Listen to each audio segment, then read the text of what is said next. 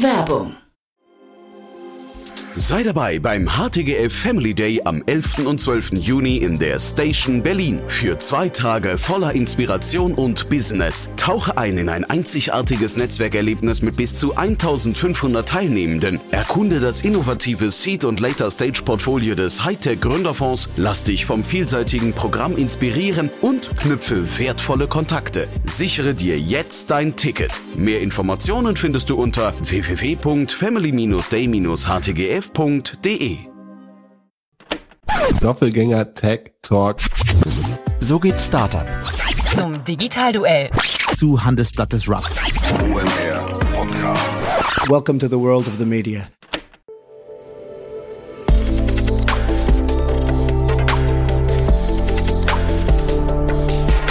Startup Insider Daily. Media Talk. Die wichtigsten Startup-Medien im Dialog. Herzlich willkommen zum Startup Insider Media Talk. Mein Name ist Jan Thomas und heute ganz, ganz großartig, muss ich sagen. Hoher Besuch, denn bei uns zu Gast ist Florian Rinke. Er ist Autor, er ist Redakteur bei OMR und er ist vor allem die Podcast-Stimme und der Strippenzieher, der Macher hinter dem Erfolgspodcast OMR Rabbit Hole, die Samba Story. Habt ihr vielleicht mitbekommen, das ist einer der Durchstarter-Podcasts in diesem Jahr. Florian hat da wirklich ja fast im Alleingang oder zumindest im redaktionellen Alleingang ein kleines Meisterwerk aus dem Hut gezaubert. Macht wirklich großen Spaß, das zu hören. Ihr merkt schon, ich bin ein richtiger Fan des Formats. Das liegt natürlich auch an der Geschichte an sich, an den Akteuren. Man hört dort sehr, sehr viele bekannte Stimmen, von denen ich auch sehr, sehr viele kenne, die dann eben sich gemeinsam, also kollektiv erinnern an die Entstehungsgeschichte verschiedener Unternehmen der Samwer-Brüder. Eine einzigartige Erfolgsgeschichte für Deutschland. Äh, da sind natürlich viele, viele Folgeunternehmen auch daraus entstanden. Das heißt, die Personen, die für die Samwers in leitenden Positionen äh, unterwegs waren, also die kommen nicht nur zu Wort, die sind heute auch teilweise wirklich federführend, tonangebend in der deutschen Startup-Szene. Deswegen ist es wirklich toll, dass Florian und sein Team diese dieser Epoche ein kleines Denkmal gesetzt haben. Wie gesagt, ihr merkt, ich bin begeistert, aber lange Rede, kurzer Sinn. Hier jetzt, wie gesagt, Florian Rinke, Redakteur von OMR und Podcast-Host von OMR Rabbit Hole, die Summer Story. Startup Insider Daily. Media Talk. Sehr schön, ja, hoher Besuch heute. Florian Rinke ist hier von OMR und vor allem vom OMR Rabbit Hole, die Summer Story. Platz eins bei Spotify und bei Apple Podcasts. Hallo Florian. Hallo, ja, vielen Dank. Äh, die, die, die Plätze eins sind schon ein bisschen her, aber, ja, aber trotzdem total krass. Meilenstein für uns. Ja, eben, ne? Für, für euch, aber auch für dich, ne? Äh, erzähl doch mal, wie kam es denn dazu? Ja, letztlich war es so ein bisschen ein Grund, warum ich dann damals zu OMR gewechselt bin. Ich bin ja seit 2022, äh, Anfang 2022 bei OMR, kümmere mich da halt hauptsächlich um den OMR-Podcast im Hintergrund, aber Philipp Westermeier, der OMR-Gründer, Gründer, hat halt damals schon die Idee, dass er so ein Storytelling-Format etablieren möchte und hatte mich dann halt quasi vor meinem Wechsel gefragt, ob ich das halt machen und umsetzen möchte. Und dadurch bin ich halt dann, also es war für mich halt ein extrem starker Anreiz, dann auch zu OMR zu kommen, weil es natürlich irgendwie ein Traum ist, sich so eine Geschichte über mehrere Monate irgendwie zu erschließen. Es gibt keine Vorgaben, wie viele Folgen es sein müssen, wie lang die Folgen sein müssen und so, sondern hat man einfach so ein weißes Blatt Papier und kann einfach anfangen. Und also mit, mit wem hast du das dann gespiegelt? Also weil das ist ja auch dieses einfach anfangen, aber es muss ja irgendwie konzeptionell hinterher auch, du hast ja gerade gesagt, ein Storytelling-Format, das ist ja ein eigener Kanal geworden. Das klingt jetzt so nach der Kick-Off-Episode oder Kick-Off-Format für weitere Formate. Das will ja wahrscheinlich irgendwie so einen gewissen Rahmen auch bekommen, oder? Genau, also für uns war schon eine Überlegung, dass wir gesagt haben, wir wollen es eben nicht auf dem OMR Podcast Kanal machen als irgendwie extra Podcast Folgen oder sowas, die wir dann irgendwie nicht mittwochs und sonntags, sondern dienstags veröffentlichen oder so, mhm. sondern wir haben schon gesagt, wir wollen einen eigenen Kanal dafür etablieren, äh, wo wir dann halt auch, wenn es gut läuft und wenn das Interesse da ist, dann eben eine Staffel zwei, drei, vier, fünf, wie auch immer, mit anderen Themen rausbringen können. Und letztlich die Idee war halt schon, dass wir gesagt haben, oder dass Philipp dann damals auch gesagt hat, okay, was, was macht OMR aus? Wofür stehen wir? Und es ist natürlich schon so, dass wir halt sehr viel uns mit den, ja, der digitalen Startup-Szene in Deutschland beschäftigen. Und wenn man da diese Geschichten erzählen will und irgendwo anfangen will, fängt man natürlich idealerweise äh, mit den Sambas an, die halt einfach ja für ganz viele Dinge der Ursprung waren. Ne? Mhm.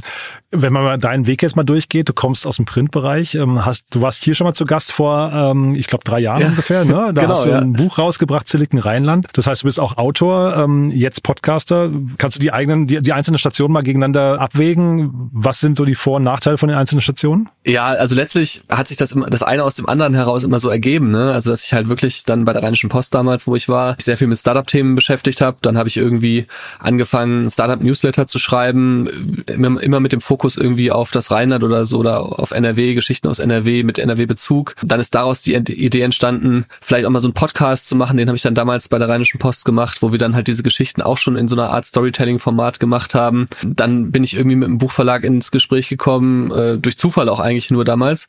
Äh, habe irgendwie so gesagt, ja, eigentlich müsste man darüber mal ein Buch schreiben und äh, ja, dann habe ich das halt gemacht und über dieses Buch bin ich dann wiederum im OMR-Podcast gelandet, weil mich der Sven Schmidt, der ja da OMR-Stammgast ist mhm. sozusagen und der Buch vorkommt, mit, mit, mal mit reingenommen hat in so eine Folge. Dadurch kam der Kontakt zu Philipp und so bin ich dann bei OMR gelandet. Und äh, das ist für mich natürlich schon so ein, eine Umgewöhnung auch gewesen. Ne? Ich habe mein Leben lang eigentlich Tageszeitungsjournalismus gemacht. Das heißt, ich bin morgens in die Redaktion gekommen und hatte dann teilweise oft einfach irgendwie abends schon irgendein Produkt fertig. Und ähm, das ist bei einem Buch oder jetzt auch bei diesem Podcast natürlich ganz anders. Ne? Also beim Buch habe ich dann irgendwie ein halbes Jahr oder so, äh, sieben Monate, acht Monate dran gearbeitet. Und bei dem Podcast jetzt fast äh, anderthalb Jahre. Anderthalb Jahre, Wahnsinn. Und Sag mal, wann, wann ist der Podcast oder wann wäre er für dich erfolgreich gewesen? Also konntest du, war euch klar, wie erfolgreich das werden kann, jetzt mal von Hörerzahlen, oder war das gar nicht der, der entscheidende Punkt für dich, der entscheidende Antrieb? Hast du eher gesagt, du möchtest inhaltlich da irgendwie was Besonderes aufbauen? Ja, ich glaube, also aus Firmenperspektive ist natürlich schon äh, wichtig, dass dann irgendwie der Podcast auch ähm, eine gewisse Reichweite mitbringt und äh, oder eine gewisse Reichweite schafft und dann vielleicht auch idealerweise irgendwie sich dann irgendwie auch refinanzieren kann. Für mich als Autor ist es jetzt in erster Linie, also für mich ist der Podcast ein Erfolg, wenn diejenigen ähm, die ihn hören, sagen, da habe ich irgendwie was gelernt, habe ich was mitgenommen und fühlte mich irgendwie auch noch gut unterhalten dabei. Und wenn diejenigen, mit denen ich dafür gesprochen habe, sagen, du hast es ungefähr so geschrieben, wie es war. Ne? Also nicht, nicht zu so positiv, nicht zu so negativ, sondern einfach wirklich so, dass man das, was war, halt wieder erkennt. Mhm. War jetzt, das klang jetzt gerade so, als wäre Sambas so ein ganz logisches Thema gewesen. War das auch so oder gab es andere Themen? Du musst sie jetzt nicht verraten, weil ich vermute mal, das eine oder andere kommt ja dann wahrscheinlich als einer der nächsten Formate. Aber war das eine knappe Entscheidung oder war das sehr klar? Das war tatsächlich am Ende Philipp, der gesagt hat, wir, wir fangen damit an und dann okay. war es irgendwie als, als, ich hatte irgendwie ganz viele andere Ideen auch noch, äh, die teilweise aber auch dann irgendwie etwas weiter weg waren, wirklich auch, wo man jetzt auch im Nachhinein, wo ich mich jetzt auch im Nachhinein frage, okay, wie hätte ich da eigentlich die Zunge bekommen? Aha. Und als Philipp das dann gesagt hat, habe ich erstmal gedacht, okay, interessant. Ob das wohl noch jemanden interessiert heutzutage, ne? weil die Sambas ist jetzt ja schon irgendwie so sehr viel, ja, auch so Startup-Szenen Nostalgie dabei mhm. teilweise. Mhm. Und je länger ich dann darüber nachgedacht habe, umso besser fand ich die Idee eigentlich. Und je mehr ich dann angefangen habe, dann auch zu recherchieren, umso mehr habe ich auch gemerkt, so okay, es ist wirklich eine Geschichte, die eigentlich heute immer noch hochgradig aktuell ist. Man hat so das Gefühl, die, du hast ja sehr, sehr viele Leute auch zu Wort kommen lassen. Ne? Man hat so das Gefühl, die reden auch alle gerne darüber, weil das halt eben diese Nostalgie so ein bisschen beinhaltet. Ne? Auch diese Zeitzeugen, die dann sagen können, ich war dabei und sich nochmal erinnern, wie das damals im Alando-Büro war oder bei Jamba und so. Schon cool irgendwie, ne? Ja, also wobei ich glaube, das wird wird's jetzt auch in den nächsten Folgen anders werden. Ach ja, also wir sind okay. jetzt ja nach den ersten fünf Folgen haben wir eine Pause gemacht und jetzt die zweite Hälfte sozusagen des Podcasts, da, da dreht sich das so ein bisschen. Also ich glaube, es ist schon so, wenn man sich überlegt, so was waren das damals für Startups, was waren das auch für Jobs? Ja, für viele war das damals einfach eine Phase, so der erste, zweite Job nach dem Studium. Es war irgendwie eine Aufbruchsstimmung in der Startup-Szene äh, oder es begann erstmal sich so eine Startup-Szene zu entwickeln und das sind natürlich Anekdoten, die man gerne erzählt. Mhm. Ähm, für die Folgen, für die späteren Folgen sozusagen, je näher man sich dem Hier und Heute nähert, muss man sagen, ist eher so ein bisschen äh, wie, ja, wie dieser Eisberg äh, von der Titanic, wo man halt oben so eine kleine Spitze sieht, das sind dann die Leute, die mit mir gesprochen haben. Und unten drunter ist aber ein riesiger äh, ja, Haufen, die halt auch mit mir gesprochen haben, aber nicht namentlich auftauchen wollten. Ah. Und da kehrt sich dieses Verhältnis halt total um, ähm, weil halt dann doch viele äh, ja nicht mehr so gerne namentlich auftauchen möchten mit mit den Geschichten. Ja, wobei man muss auch sagen, also die Leute sprechen jetzt nicht ausnahmslos, also jetzt ich, ich kenne jetzt die aktuellen Folgen natürlich noch nicht, ne, die jetzt nach der nach der Pause gekommen sind, aber ähm, die Leute reden ja jetzt nicht ausnahmslos positiv über die die Samwas. Das geht wahrscheinlich auch gar nicht, weil das die sind ja dafür bekannt, dass sie irgendwie zumindest äh, vor allem Oliver Samwa irgendwie ähm, dem wird ja schon nachgesagt, dass er eigentlich so so ein kleiner Kriegsherr und und ein harter Hund gewesen ist. Von daher bis jetzt kommen die relativ gut weg, finde ich, ne? Ja, ähm, also ich bemühe mich tatsächlich auch, beide Seiten am Ende zu zeigen oder immer auch noch irgendwie ja, den Blickwinkel halt dann irgendwie auf beide äh, Seiten zu haben. Also wenn es jetzt beispielsweise um Thema Copycats geht oder mhm. so, ne, das ist ja damals ihm sehr negativ ausgelegt worden in der deutschen Presse dann auch und natürlich gibt es auch einen anderen Blickwinkel, mit dem man das betrachten kann. Und ich versuche halt schon auch irgendwie so diese, ja, so aus Mitarbeitersicht war es ja eigentlich eine coole Zeit. Ne? Also viele lachen oder rollen die Augen über über über Oliver Samba äh, und sagen diese Führungsstil oder sonst irgendwas antiquiert oder wird man natürlich heute nicht mehr so machen oder weiß ich nicht was.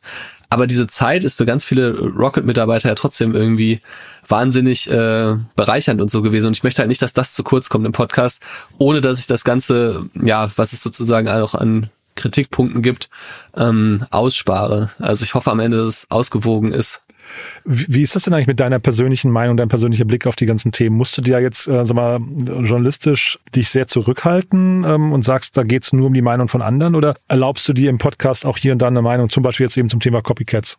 Ja, also ich glaube, so ein bisschen kommt schon durch. Ähm, ich finde halt an sich sollte man eher immer äh, bei so Rechercheformaten dann einfach die, die Fakten für sich sprechen lassen oder auch schon irgendwie so die Leute, mit denen man halt spricht, dann einfach zu Wort kommen lassen. Und da hat meine Meinung dann gar nicht so viel mit zu tun. Nichtsdestotrotz funktionieren deutsche Podcasts ja oft auch so, dass sich der Autor so ein bisschen oder die Autorin die eigene Geschichte miterzählt. Mhm. Das mache ich natürlich auch, muss man sagen.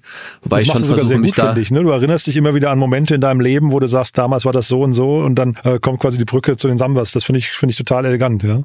Ja, also ich, ich, ich hoffe halt, dass ich da irgendwie, ich möchte halt auch nicht zu aufdringlich da irgendwie mich oh. da selber ins äh, Schaufenster stellen, aber natürlich ist es halt am Ende so, dass ich halt auch, ähm, ich bin 37, ne, ich bin mit vielen Samba-Produkten einfach oder Rocket-Produkten aufgewachsen und es ist natürlich irgendwie so, es halt einfach sehr viele Berührungspunkte gab in meinem Leben mit den Produkten, ohne dass ich einen der Sambas jemals getroffen hätte. Mhm. Und äh, hast du denn zu den Copycats an sich eine Meinung? Also ist das da, ist das so, dass du, also du, du hörst ja jetzt wahrscheinlich viele Meinungen, auch die Gespräche, ich weiß gar nicht, wie, wie sehr du die ähm, steuern musst oder wie, wie sehr du Leute einfach nur, nur, also versuchst du quasi bestimmte Zitate auch rauszukitzeln oder lässt du Leute einfach erzählen? Ähm, also ich versuche natürlich immer die Fragen möglichst offen zu stellen. Also ich möchte eigentlich nicht das Ergebnis verfälschen. Das heißt, mhm. wenn ich jetzt beispielsweise sage äh, oder ich frage natürlich immer so, wie sie die Samba-Brüder jetzt beispielsweise beschreiben würden, dann würde ich halt nicht sagen, du sag mal, der Oliver Samba, der gilt ja immer so als aggressiver Typ. Ähm, hast du da, also vielleicht frage ich das auch mal, aber ich würde immer sagen, ja, wie würdest du denn den Oliver Samba beschreiben? Ähm, um halt erstmal so einen Eindruck zu bekommen, wie diese Person, ohne dass sie dann irgendwie schon ein Bild im Kopf hat, was ich ihr dann sozusagen einpflanze, mhm. ähm, erstmal einfach neutral antworten kann oder so einfach aus ihrer Sicht antworten kann. Ich hoffe, das gelingt mir dann am Ende natürlich auch gut. Manchmal ist man ja auch in Gesprächen selber dann, äh, wenn man sich nochmal hört, denkt man so, ah, guck mal, da hätte das und das fragen sollen mhm. oder so. Ähm, und zum Thema Copycats ich sehe es ambivalent. Also ich glaube äh, am Ende schon, dass die Geschichte voll ist von Kopien und irgendwie Inspirationen, die man dann übernommen hat. Und ehrlicherweise muss man sagen, auch so ein Podcast ist ja letztlich voll mit Dingen, die ich woanders vielleicht mal aufgenommen habe, ohne es zu wissen. Also es gibt ja sicherlich auch viele Formate, die ich gehört habe, wo ich dann dachte, okay, das gefällt mir gut oder das mag ich jetzt nicht so gerne. Und wenn ich dann selber eine Geschichte schreibe und irgendwie so einen Podcast mache, versuche ich natürlich irgendwie die Sachen, die mir bei anderen Formaten gut gefunden, äh, gefallen haben, auch zu übernehmen. Also ist das letztlich ähm, nichts Verwerfliches, finde ich, sich bei Ideen oder beim Vorgehen anderer zu be, äh, bedienen, mhm. Ähm, wenn man halt gewisse Grenzen nicht überschreitet. Ne? Also äh, da gab es sicherlich in dieser Rocket-Zeit auch Dinge, äh, wo es halt nicht irgendwie bei der Inspiration geblieben ist, um es mal so vielleicht zu sagen. Dieses Pinterest-Beispiel zum Beispiel, ne? Oder sowas. Ja, aber, ja genau. Aber sag mal, wenn, also jetzt sind wir ja, jetzt bist ja nicht du der Fragesteller, sondern ich habe jetzt die, ähm, die, die nette Aufgabe. Wenn du jetzt Oliver Samba beschreiben müsstest, ist das dann eher, was das Bild, was du jetzt zeichnen würdest, ist es eher eins so voll, voll von Respekt und Hochachtung oder würdest du eher sagen, da überwiegen eher so die, ich weiß nicht, die nachdenklichen, negativen oder ähm, kritischen Töne? Ne, ich habe schon Respekt davor, was er äh, unternehmerisch äh, geschafft hat. Ähm, also ich glaube, wenn man sich das in der Gesamtschau anguckt, äh, was er und seine Brüder dann da am Anfang angestoßen und dann natürlich bei Rocket Internet er dann auch maßgeblich vorangetrieben hat, das ist schon eine beeindruckende unternehmerische Leistung. Aber ich sehe natürlich auch die Schattenseiten und also sagen wir mal so, er hätte eigentlich wahrscheinlich hätte er viel mehr aus seinem Leben äh, machen können, was irgendwie absurd klingt, wenn man überlegt, dass er Milliardär ist. Mhm. Äh, aber ähm, so die Möglichkeiten, die er gehabt hätte, hat er glaube ich nicht voll ausgeschöpft. Ähm, ohne dass das jetzt hier so äh, aus meinem Blickwinkel ist ja natürlich absurd, das zu sagen, aber ich, ich hätte mir beispielsweise, also wenn ich mir einen Unternehmer wünschen könnte, äh, wie, wie er in seiner Position sein sollte, dann würde ich beispielsweise schon denken, dass so jemand nicht alles nur auf den eigenen Gewinn und das eigene Vermögen äh, optim, äh, optimiert, mhm. sondern ich glaube schon, dass es irgendwann auch so einen Punkt gegeben hätte, wo er ähm, seine Stellung und seinen Ruf auch hätte nutzen können, um sich stärker beispielsweise gesellschaftlich einzubringen. Denn es gibt sicherlich auch in den letzten Jahren diese, diese Startup-Szene, dass die sich so nach vorne auch in die Wahrnehmung geschoben hat, mit, auch jetzt durch den Startup-Verband oder sowas. Das ist sicherlich was, was in den ersten Jahren auch hätte stärker von ihm noch mitgetrieben werden können. Hm. Ist interessant. Also ich, ich teile die Meinung, äh, das Gesellschaftliche habe ich offen gestanden gar keine Einblicke. Ich finde, man merkt auch mittlerweile oder man hört relativ wenig von ihm. Vielleicht passiert da auch viel, von dem man nichts weiß, ja. Aber ich hätte jetzt auch gedacht, dass die Unternehmen, die gegründet wurden, das sind alles, also die unternehmerische Leistung ist total, ähm, äh, muss man muss man wirklich maximalen Respekt zollen. Aber da fehlt irgendwie, finde ich, so der, der ein oder andere, ähm, was ich das ein oder andere Vorzeige-Startup, wo man sagt, das hat dann auch internationale Bedeutung in irgendeinem Segment, das irgendwie und äh, wo auch das Segment relevant ist. Ne? Wir reden ja hier primär über E-Commerce und irgendwie Groupon, weißt du, solche Geschichten. Das ist dann halt eher so ein bisschen zum Schulterzucken, finde ich manchmal, ne?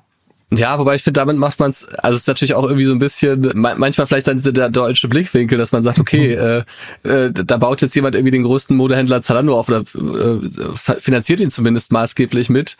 Ähm, oder mit HelloFresh. Äh, ich meine, das ist am Ende ein Unternehmen, was es geschafft hat, im US-Markt alle äh, US-Unternehmen zu verdrängen und da Total. Marktführer zu werden. Ja. Das sind ja schon beeindruckende unternehmerische äh, Geschichten.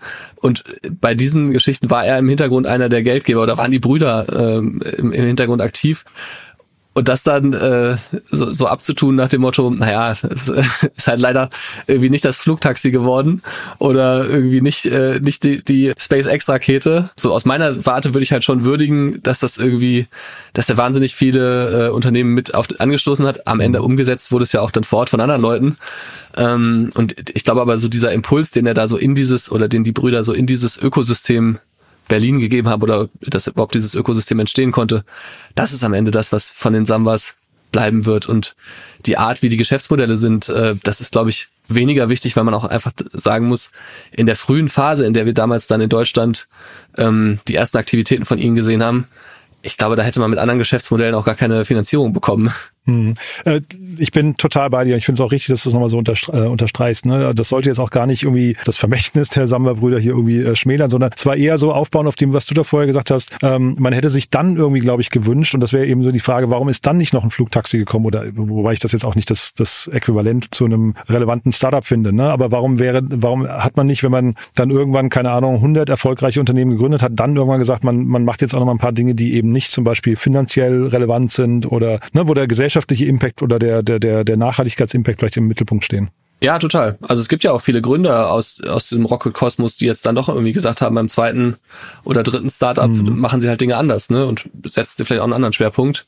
Warum er es nicht gemacht hat, wie gesagt, ich habe ihn nie getroffen. Mhm. Ich hätte ihn gerne für den Podcast befragt, aber es ist halt auch viel Spekulation, ne? Aber da hätte doch mal jemand irgendwie ein gutes Intro machen müssen. Das hab ich, du hast es ja im Podcast auch gesagt, dass sie sich nicht, nicht gerührt haben. Äh, vielleicht aber mal ganz kurz, ähm, du, wir reden jetzt immer über Oliver, ne? Ist, ist denn diese Rollenverteilung eigentlich bei denen so klar gewesen? Also, weil du hast ja eben auch gesagt, die Brüder, wir reden ja eigentlich über drei, aber wir reden dann doch ganz oft über Oliver eigentlich. Ja, ich glaube, das muss man am Ende zumindest für diese Rocket Internet Zeit natürlich auch sehr stark machen, weil ähm, der Start war ja irgendwie von ihnen quasi gemeinsam, mhm. aber dann haben sich die Wege ja auch doch schon stärker getrennt. Also dass Oliver Samba immer, auch in den Gesprächen, die ich dann geführt habe, immer so als der Treiber beschrieben wurde und Alex Samba ja dann auch sehr früh oder früher dann auch irgendwie ähm, so eigene Wege gegangen ist mit diesen Immobilienprojekten, die er gemacht hat, dann später mit Picos Capital.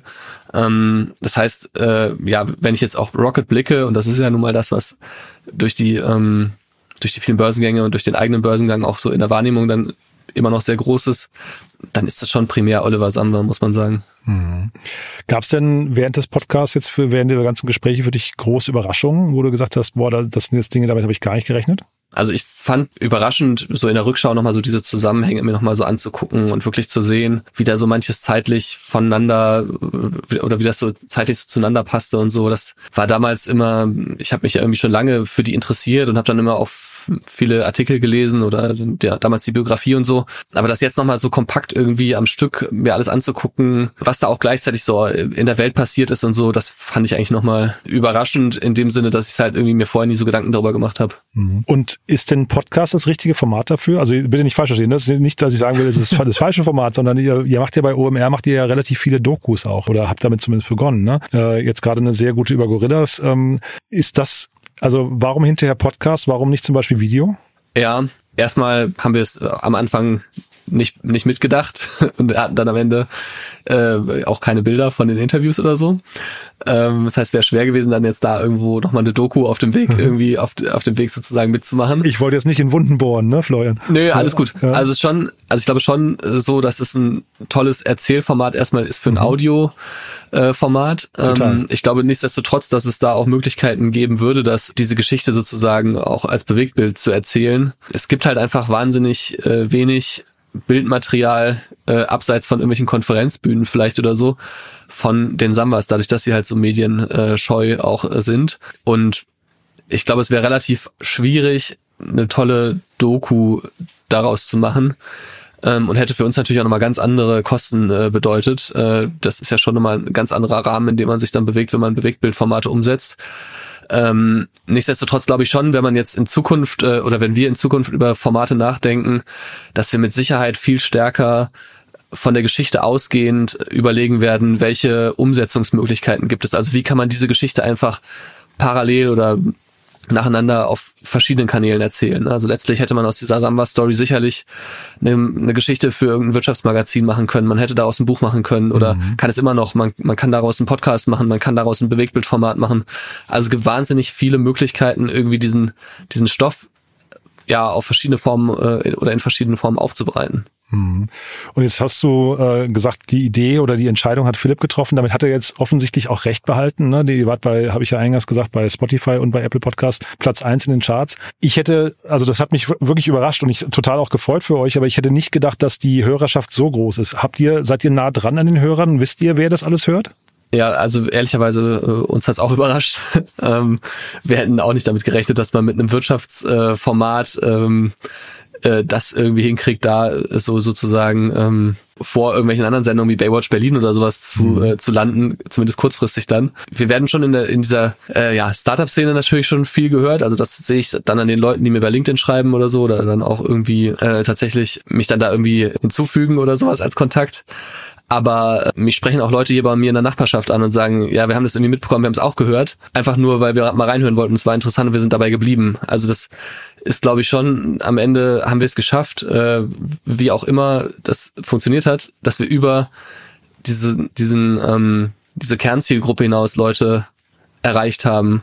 Und vielleicht ist es am Ende auch so ein bisschen so, dass dadurch, dass der Podcast halt dann in den Charts irgendwie einfach höher platziert war, wir wurden dann auch gefeatured bei Apple äh, und bei Amazon und sowas alles, ähm, dass dadurch halt einfach nochmal Leute vielleicht ihm einfach eine Chance gegeben haben, die sonst nicht geklickt hätten oder die sonst gar nichts davon mitbekommen hätten.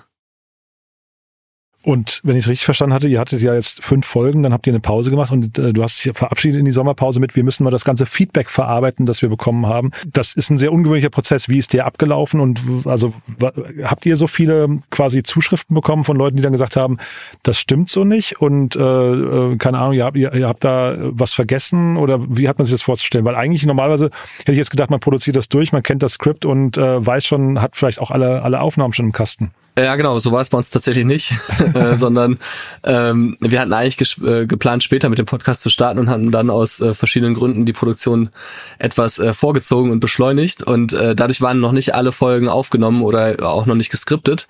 Ähm, und wir hatten dann halt eigentlich vor, sozusagen einfach, während wir schon mit der Ausstrahlung beginnen, weiter zu skripten. Und dann war es tatsächlich so, wie wir das auch gesagt haben, dass dann halt viel Feedback kam. Also beispielsweise hat dann irgendwie jemand unter einem LinkedIn-Post äh, geschrieben, ähm, äh, hat, hatte so einen Link gepostet zu Soundcloud, wo dann irgendwie dieser diese Blitzkriegs-E-Mail von Oliver Samba als äh, Song umgesetzt wurde. Und dann hat immer gesagt, so ja, das haben wir immer im Büro gehört. Ähm, und dann guckt man sich halt solche Sachen an und oder ich habe mir das dann angeguckt und gesagt, ah, interessant. Äh, und da muss man erstmal Leute finden, die das auch noch bestätigen und die auch sagen, ja, stimmt, das haben wir wirklich immer früher gehört, wenn wenn der Olli kam. Davon, also von diesen Hinweisen äh, gab es halt ganz viele, wo Leute sich gemeldet haben, auch Wegbegleiter. Und dann war es halt einfach viel Arbeit, erstmal zu sortieren, wer hat jetzt wirklich äh, nochmal irgendwie Infos, die vielleicht für die, für die Story spannend sind. Ähm, was schaffen wir jetzt aus Kapazitätsgründen nicht irgendwie noch uns nochmal dazu unterhalten? Was liegt vielleicht auch schon in der Vergangenheit? Also betrifft dann Folgen, die wir schon längst fertig produziert hatten. Und das hat einfach nochmal zusätzlich sozusagen dazu geführt, dass so viel mehr Rechercheaufwand nochmal ähm, dabei war, dass wir dann am Ende ja einfach uns für diese Sommerpause entscheiden mussten, und natürlich auch so ein bisschen Angst hatten, weil wir auch nicht, weil wir selber auch nicht, wir, also niemand äh, macht ja freiwillig eine Pause bei einem Format, was irgendwie gerade gut läuft mhm. und sagt so, okay, ja, wir, wir hoffen einfach, dass ihr in vier Wochen immer noch Lust habt, obwohl dann vielleicht schon längst das nächste Format angelaufen wäre oder sonst irgendwas, was die Leute interessiert. Also so diese, diese Integration in den Alltag, äh, dass man diesen Podcast halt einfach irgendwo unterbringt, obwohl man ja einen voll, voll durchgetakteten Tag hat oder andere Podcasts auch in der Zeit hört. Das ist natürlich schon was, was wir eigentlich nicht aufgeben wollten und wo wir auch unsicher waren, ob die Leute jetzt wiederkommen. Das müssen wir jetzt am Ende auch natürlich mal gucken, was die Zahlen sagen.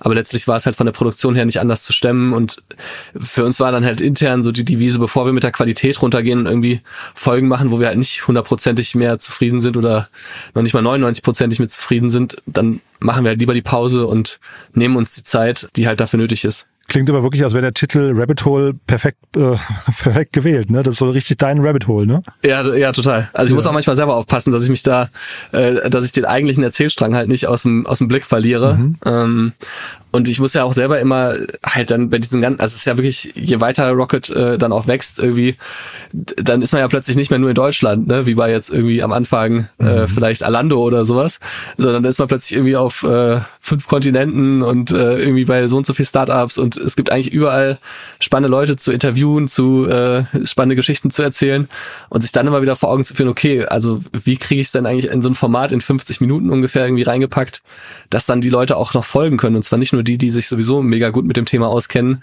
sondern halt auch irgendwie die Leute, die halt noch nie was davon gehört haben.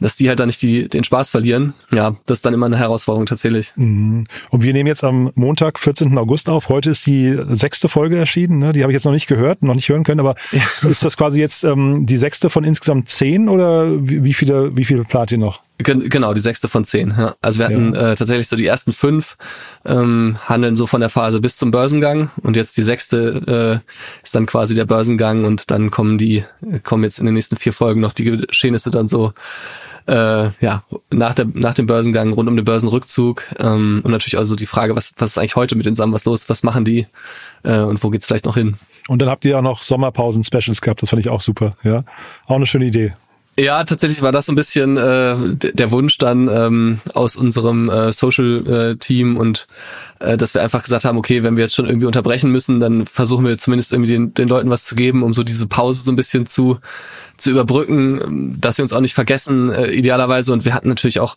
also wir haben ja auch wahnsinnig viel Material am Ende, was wir noch nicht verwendet haben oder auch nicht verwenden werden, weil es einfach, ja, am Ende nicht mehr in die Folgen passte. Ähm, dann haben wir halt gedacht, okay, dann machen wir so aus ein paar, zwei, drei Anekdoten, die wir jetzt irgendwie gehört hatten, machen wir so ein kleines Special. Und dann ähm, haben wir noch so ein Interview mit dem Christian Miele gehabt. Mhm. Ähm, das halt auch nochmal irgendwie super gut so, so eine so einen Überblick gegeben hat, fand ich. Und ähm, genau, das wollten wir dann halt auch einmal noch so als Sonderfolge den Leuten äh, zeigen. Mhm. Und du hast gerade gesagt, Kapazitätsgründe. Sag doch vielleicht noch was zu eurem Team. Also dieses Team-Setup auch vielleicht mal für, für Leute, also wir würden jetzt, glaube ich, nicht äh, so, eine, so eine krasse Arbeit auf uns nehmen und so ein Storytelling-Format machen. Ich finde, das ist schon bemerkenswert viel Arbeit, also auch wenn man dir jetzt zuhört. Aber wenn jetzt jemand Lust darauf bekommt, mit, also was braucht man da quasi als Setup? Ja, tatsächlich ist es bei uns so, dass wir ähm, wahnsinnig viel äh, viele tolle Audio-Producer vor allen Dingen haben, die das umsetzen. Also da sind ähm, jetzt aktuell so maßgeblich drei Leute halt äh, dran beteiligt, die sich dann halt darum kümmern, erstmal das alles, was ich dann so als Skript äh, liefere, in so einen Rohschnitt zu bringen, die ganzen Snippets zusammenzusuchen, die Interviews äh, aufzubereiten, ähm, dann das ganze Sounddesign äh, zu erstellen, natürlich auch die Interviews äh, oder äh, die, die Skripte, wenn ich sie einlese, dann mich sozusagen zu coachen. Ich bin ja auch kein professioneller Sprecher, das heißt, ähm, sitzt dann immer einer dabei, der mir sagt, okay, beton das doch nochmal so und so, äh, da sagt er die Stimme weg. Das heißt, es ist sehr viel äh, Arbeit wirklich sozusagen dann nach dem Aufnehmen des Skripts oder beim Aufnehmen des Skripts und danach, wo man halt wirklich einfach, ja, wo wir das Glück haben, dass wir wirklich da tolle Audio-Producer haben. Und dann ist es halt viel drumherum. Ne? Also ich habe einen Kollegen, Florian Severin, der auch beim OMR-Podcast sich um die ganze Organisation kümmert. Der ist halt dafür zuständig und er kümmert sich halt darum, dass da alles ja läuft ne, mit den Anmeldungen, dann, dass der Podcast pünktlich bei Apple gelistet wurde, dass er pünktlich bei Spotify gelistet wurde. Ähm, der organisiert für uns dann irgendwie ähm, auch Kampagnen. Also wir werden jetzt äh, in den nächsten Tagen in Berlin und in Hamburg ähm, in, im Out-of-Home-Bereich auf, auf Bildschirm nochmal für Rabbit Hole werben. Wirklich? Und das ist dann Krass. was, ja. ja, das ist wirklich unglaublich. Äh, und das hat er dann halt organisiert zum Beispiel. Ne? Und da gibt's halt wirklich ganz viele, unser Social-Team natürlich. Wir haben ein, äh, Kollegen aus der Grafik, kann ich vielleicht auch schon verraten. Wir haben so überlegt, okay, wie setzen wir eigentlich also was machen wir noch mit den Folgen? Und, äh, und er ist jetzt halt gerade dabei, zu jeder Folge ein einzelnes Cover zu entwerfen, wo wir dann halt am Ende so ein, dieses, dieses Kaninchenbau halt mit allen Gängen zeigen können. Und, ähm, und das sind natürlich irgendwie so Sachen, so, wo man halt merkt, wie viel Spaß die auch alle mhm. an dieser Idee haben und mhm. wo wir halt irgendwie so richtig austoben können. Ähm, und dann auf meiner Seite jetzt natürlich auch äh, die Kollegen dann in der Redaktion, ähm, nicht nur jetzt bei OMR, sondern auch beispielsweise bei Finance Forward, äh, mit dem wir dann auch, die auch zu uns gehören, zumindest ein Teil, die dann halt auch mir Feedback geben zu den Skripten, einfach sagen, okay, pass auf, das haben wir nicht verstanden, da würde ich das so und so machen, das habe ich mal gehört, guck dir das so nochmal an. Das ist natürlich auch für mich wahnsinnig äh, wertvoll. Und äh, apropos für dich wahnsinnig wertvoll, ist ja auch für dich als Personal Brand jetzt mal aus, aus den Gesichtspunkten total spannend. Ne? Also der Name Florian Rinke ist damit jetzt eben auch assoziiert mit einem mit einem Blockbuster. Ne? Das hat man ja bei Sarah Heuberger gerade gesehen von von äh, Gründerszene mit dem mit dem also wirklich auch sehr sehr guten Gorillas Podcast finde ich. Ne? Bisschen ähnlicher Effekt für dich wahrscheinlich, oder? Also auch großartig. Ja, also also bei bei, bei äh, Sarah Heuberger fand ich auch tatsächlich das äh, sehr gut, was sie gemacht hat. Und klar, ne, also es ist schon so, dass man ein Stück weit natürlich vielleicht jetzt mehr wahrgenommen wird als früher. Aber das, äh, also es war jetzt nicht mein Interesse, da irgendwie meine Personal Brand großartig aufzubauen oder so. Ich finde auch das immer so, ja, wie gesagt, so Licht und Schatten. Also ich finde gar nicht, dass man so als Autor oder als Autorin da so, so, äh, also eigentlich sollte die Geschichte immer größer sein, äh, als dann in dem Fall meine Personal Brand oder sowas. Aber nichtsdestotrotz hilft es, glaube ich, und es ist auch schon am Ende natürlich Teil einer Gesamtstrategie, die die ähm, Philipp dann für OMR hat, dass er halt sagt, als Gründer bin ich natürlich irgendwie so ein bisschen so das Gesicht nach außen. Das ist auch irgendwie nötig äh, und das ist, wird auch natürlich noch ein Stück weit immer so sein, aber gleichzeitig ist es natürlich auch wichtig, einfach Köpfe neben mir aufzubauen, die dann halt für bestimmte Themen stehen und die halt auch einfach helfen, die Marke OMR weiter zu verbreitern. Und das haben wir in vielen Bereichen. Äh, und wenn ich dann da einen kleinen Teil beitragen kann, ähm, freut mich das natürlich. Mhm. Wie gesagt, wir wollen jetzt nicht über die, oder ich möchte hier nicht aus der Nase ziehen, was noch an anderen Themen kommt, aber ähm, wie lange sind so quasi die Pausen zwischen den, zwischen den einzelnen Formaten dann? Äh, das wissen wir ehrlich gesagt noch gar nicht. Nee, weil jetzt waren es ja, du hast gesagt, anderthalb Jahre Vorbereitung quasi oder Arbeit, ne? Man muss natürlich immer berücksichtigen, wie wir bei OMR arbeiten. Und das heißt, unser, unser Jahr, unser Kalenderjahr ist ja halt immer sehr stark einfach in zwei Jahreszeiten äh, unterteilt. Und das eine ist halt die Festivalzeit und das andere ist die Nicht-Festivalzeit. Das heißt, äh, ja, die Phasen rund ums OMR-Festival äh, und die beginnen ja eigentlich bei uns so ab November dann wieder, wenn wir anfangen, immer intensiver mit den Gästen uns zu beschäftigen und so, ähm, sind natürlich Phasen, wo wir halt deutlich weniger Zeit haben, uns um Inhalte zu kümmern. Ne? Und ähm, also jetzt äh, für Rabbit Hole habe ich in der Zeit vor dem Festival, also letztlich ab März ähm, vielleicht diesen Jahres, habe ich mit Sicherheit, äh, wenn es hochkommt, in, in der Stunde, äh, Woche eine ein oder zwei Stunden Zeit investieren können. Ähm, und das wird natürlich jetzt auch nächstes Jahr wieder so sein. Ne? Das Festival wir wissen, wann es ist, wir wissen, welcher was auf uns zukommt. Das heißt, äh, realistisch gesehen werden wir nächstes Jahr hoffentlich im Sommer es irgendwie oder im Herbst dann vielleicht hinkriegen, eine zweite Staffel zu machen, wenn wir wenn wir da weitermachen. Ehrlicherweise haben wir aber auch noch nicht in den Details darüber gesprochen, wie es überhaupt weitergeht, äh, weil es halt wirklich so ist, dass wir im Moment halt nur diese eine Staffel jetzt im Kopf haben und irgendwie so damit beschäftigt sind, erstmal diese Produktion jetzt sauber auch fertig zu bringen, äh, fertigzusellen, dass ich das auch ganz weit von mir wegschiebe und sage, okay, ich muss das jetzt erstmal irgendwie alles hinkriegen und was danach kommt, sehen wir dann. Aber klar, ich hätte Spaß daran, das weiterzumachen oder möchte das auch weitermachen. Ich bin mir sicher, das Interesse ist nicht nur bei mir so, ähm, aber ich kann noch nicht sagen, wann es, wann es die zweite Staffel geben würde und, und auch den Inhalt kenne ich tatsächlich selber noch nicht. Und wahrscheinlich ist auch noch nicht ganz klar oder ist es äh, schon gesetzt, ob es dann auch, ob das quasi dein Kanal ist. Ich meine, der OMR Hauptkanal ist Philips Kanal. Ist das jetzt hier quasi dann dein Kanal oder könnte es auch ein, ein ganzes Team sein, was diesen Kanal besetzt? Oder ist das aber noch unklar? Ja, ist auch noch unklar tatsächlich. Also klar, ne, ich muss sagen, es macht natürlich, macht es mir schon Spaß, jetzt irgendwie solche Formate zu machen. Mhm. Ähm, und ich würde es auch gerne weitermachen, aber also warum muss es immer ein, eine Stimme sein, ne? Mhm. Also warum äh, kann sich auch abwechseln oder so. Ähm, könnte ja aus Kapazitätsgründen einfach Sinn machen, ne? wenn du jetzt gerade sagst, du hast eigentlich die Kapazitäten nicht, äh, jetzt irgendwie da sofort nachzuliefern, dass man aus dem, dem Grund einfach sagt, ihr habt jetzt im Prinzip ja das geschafft, wovon jeder träumt. Ihr habt, ihr seid quasi im Abo von bei, auf Spotify und Apple bei ganz, ganz vielen Hörern und da will man ja einfach jetzt nach, nachliefern, ne? Ja, absolut. Also da, klar, äh, wobei ich umgekehrt auch sagen würde, da, dass wir, glaube ich, erstmal bei uns jetzt sozusagen bei der Produktion der einzelnen Staffel nochmal etwas mehr, mehr in die Breite gehen müssen. Ähm, das heißt, ich bin ja jetzt aktuell wirklich alleiniger Autor. Das heißt, jedes Skript habe ich von der ersten Zeile bis zur letzten komplett alleine geschrieben. Und wenn ich dann teilweise höre, wie andere Podcast-Storytelling-Formate aufgebaut wurden, also mhm. wer da mitgeholfen hat und so und äh, Fact-Checking dies und Fact-Checking das und so, ähm, da glaube ich halt schon, könnten wir in der Breite noch ein bisschen, äh, ja, das bei einer zweiten Staffel vielleicht noch mit mehr Leuten machen. Ähm, dadurch würde sich natürlich auch so ein Prozess beschleunigen.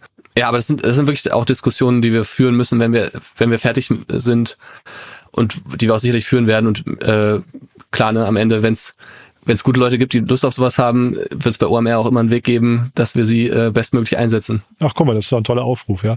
Du, aber apropos Diskussionen, ich habe ähm, jetzt noch ein unangenehmes Thema. Ich habe mir eure Rezension angeguckt, ne, im, im Vorfeld jetzt. Und ja. du weißt schon, was kommt, ne? Ähm, also du, die, ihr werdet ja gefeiert für den Inhalt, aber äh, also ich würde sagen, ihr habt auch, also die gesamte Debatte über das deutsche Gendertum wird bei, hat sich entladen auf eurem Kanal, hatte ich so das Gefühl, ne? Ähm, ja, oder? absolut. Ja, ja das äh, Gefühl hatte ich auch tatsächlich. Ja. Äh, also um, es, es freut mich natürlich, muss ich sagen, wenn der größte Kritikpunkt äh, daran ist, wo man irgendwo ein Sternchen macht und ein Innen hinten anhängt mhm. oder innen.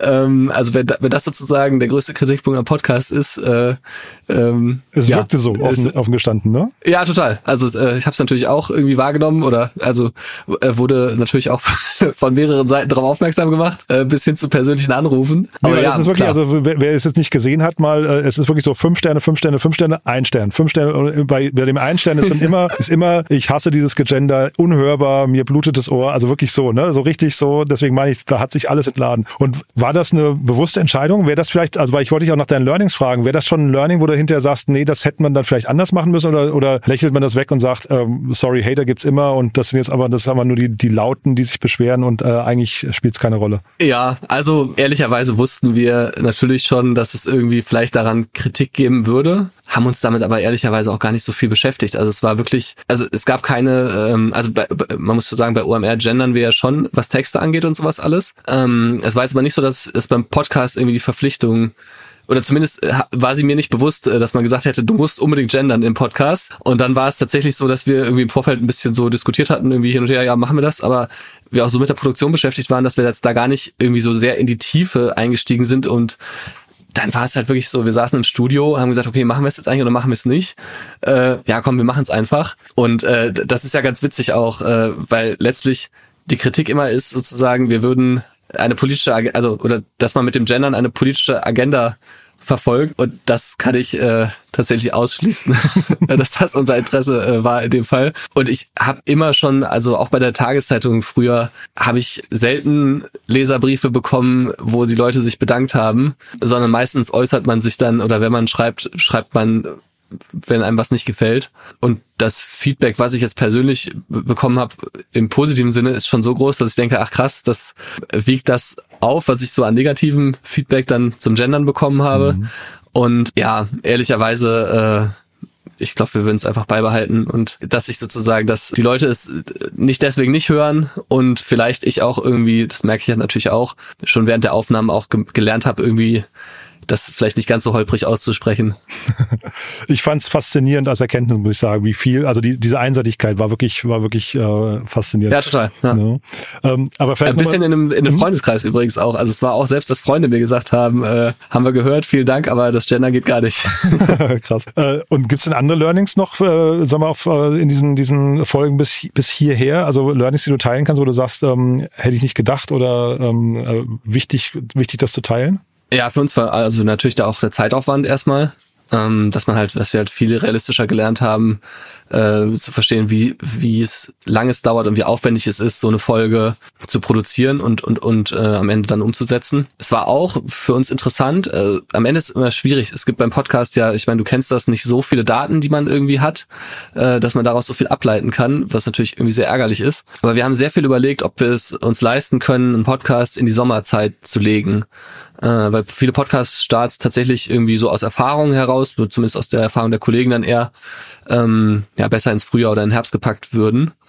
Und ich glaube, am Ende war vielleicht auch ein Teil des Erfolgs der Start in der Sommerzeit, weil halt einfach andere Formate Sommerpause gemacht haben oder so. Spannend.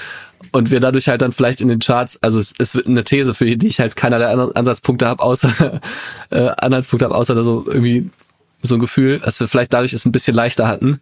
Und ich glaube auch so ein bisschen so dieser, ja, wirklich den, die Kommunikation komplett auf einen Tag zu legen. Und wir haben ja wirklich gar nicht großartig mit Ankündigungen gearbeitet oder sonst irgendwas, sondern wir haben einfach irgendwie gesagt, an dem Montag, als die erste Folge draußen war, Vollgas irgendwie auf diese eine äh, Folge. Mhm. Und das hat, glaube ich, auch geholfen, einfach in sehr vielen Timelines dann irgendwie bei LinkedIn oder so aufzutauchen.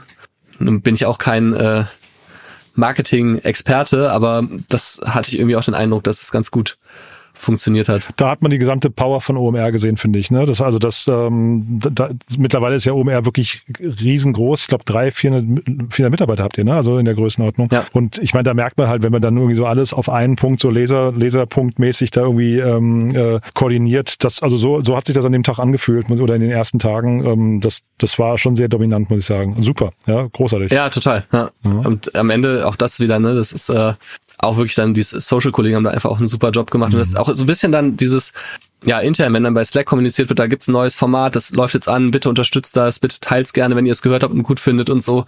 Und das dann halt auch so viele von OMR mitmachen, es zeigt halt auch nochmal mehr, dass es halt eben nicht irgendwie, weil du das vorhin mit der Personal Brand angesprochen hast, so klar, ich bin jetzt vielleicht die Stimme und habe mhm. das Skript geschrieben, aber vielleicht wäre der Podcast irgendwo versandet, äh, wenn halt nicht alle irgendwie da so viel Energie reingesteckt hätten. Mhm. Nee, das mit der Personal Brand, das, das war eher wirklich so als, als Freude für dich, ne? Das ist ja irgendwie, äh, also ja, ja, klar, hinterher, ja. ne? So wie wenn, wenn ein Buch das mal geschrieben hat, dann irgendwie Platz, ne? Hier äh, Noah Leidinger zum Beispiel und Florian Adomeit, ne? Das ist ja, da freut man sich ja auch, wenn so ein, so ein Buch dann hinterher äh, gelesen wird. So ein bisschen meine ich das auch, ne? Ähm, also jetzt gar nicht im ja, Sinne, absolut, ja. ja. Also ja. hat mich. Hat ja, genau. Mich und Noah gefreut, ist ne? ja, äh, Noah und Flo sind natürlich auch so ein Beispiel, ne, für das, was ich vorhin gesagt habe, so dieses ähm, OMR einfach mehr Gesichtheit zu geben. Mhm. Äh, und da sind die beiden natürlich auch ein perfektes Beispiel für. Du, Florian, also ganz, ganz großartig, muss ich sagen. Äh, bin sehr gespannt. Ab, wahrscheinlich ab heute Abend wird wieder geschie äh, geschielt auf die Charts, ne? ob das, äh, ob das so weitergeht, aber wahrscheinlich schon. Ne? Ich bin, da, da würde ich fast drauf wetten, dass die Leute sich einfach freuen, wenn es jetzt weitergeht. Ne? Ähm, diese, diese Pause. Ich glaube, die meisten, ich habe viele Leute gehört, die haben gesagt, ich hätte es am liebsten durchgehört. Mich haben die Wochenabstände schon genervt. Also ähm, ja. und äh, jetzt so eine Pause ist halt sehr ungewöhnlich, ne? Aber ich glaube, das geht jetzt sofort weiter. Mhm. Ja, also wir hoffen es natürlich. Mhm. Ähm, und ansonsten hoffen wir natürlich auch generell darauf, dass es so ein Format ist, was ein bisschen äh, ja einfach eine längere Halbwertszeit hat und dann auch noch irgendwie ein paar Monaten kann man es ja immer noch neu anfangen und durchhören. Mhm. Ähm, das wäre natürlich schön, ja. Cool. Du, dann drücke ich die Daumen für die zweite Staffel, darf man glaube ich sagen. Ne? Äh, haben wir was Wichtiges vergessen für den Moment? Hm, ich glaube, du hast alles gefragt. Cool. Du dann weiterhin viel Erfolg. Ganz lieben Dank, dass du da warst. Ne? Hat großen Spaß gemacht. Ja, Dankeschön. Bis dann. Ciao. Danke. Ciao. Startup Insider Daily Media Talk. Der Vorstellungsdialog empfehlenswerter Startup-Medien, Podcasts und Co. Ja, das war Florian Rinke, Redakteur von OMR und vor allem Podcast-Hoster und Erfinder von OMR Rabbit Hole, die Summer Story. Großartig, ne? Ganz, ganz tolles Gespräch, muss ich sagen. Hat mir echt großen Spaß gemacht. Toll mal zu hören, wie so ein Podcast entsteht, was da für ein Aufwand und auch für eine Akribie dahinter stecken. Die Motivation von Florian und natürlich auch das Ergebnis. Ich kann es euch wirklich nur empfehlen, da mal reinzuhören, wenn ihr es nicht sowieso schon gemacht habt. Ich gehe mal davon aus, jeder, der in der Startup-Szene unterwegs ist, hat diesen Podcast schon verfolgt. Und ansonsten, ja, vielen Dank fürs Weiterempfehlen. Gerne diesen Podcast, also diese Folge hier mit Florian weiterempfehlen weiterempfehlen. Vielleicht kennt ihr ja jemanden, der oder die begeisterte HörerInnen von der Samba Story sind. Dann vielleicht hier einfach mal weiterempfehlen. Der oder die mögen hier einfach mal reinhören und haben bestimmt Spaß daran, den Macher und Erfinder hinter dem Podcast mal zu hören und die Geschichte des Podcasts mal zu hören. Danke dafür. Euch ansonsten einen tollen Tag, ein tolles Wochenende. Genießt die Zeit, genießt die Sonne hoffentlich und morgen passenderweise unser Bücherpodcast Startup Insider Read Only, in dem ja, wie gesagt, Florian Rinke vor, ja, ich glaube, drei Jahren mittlerweile zu Gast war mit seinem damaligen Buch Silicon Rheinland und äh, Nome oben. Wir stellen dort immer Bücher vor, beziehungsweise laden die Autorinnen und Autoren ein zum gemütlichen Plausch über ihre Bücher. Bücher, die sich an die Startup-Szene richten. Und wenn euch das nicht zusagt, dann hören wir uns hoffentlich am Montag wieder in alter Frische. Bis dahin alles Gute, ein schönes Wochenende und ja, bleibt gesund. Ciao, ciao.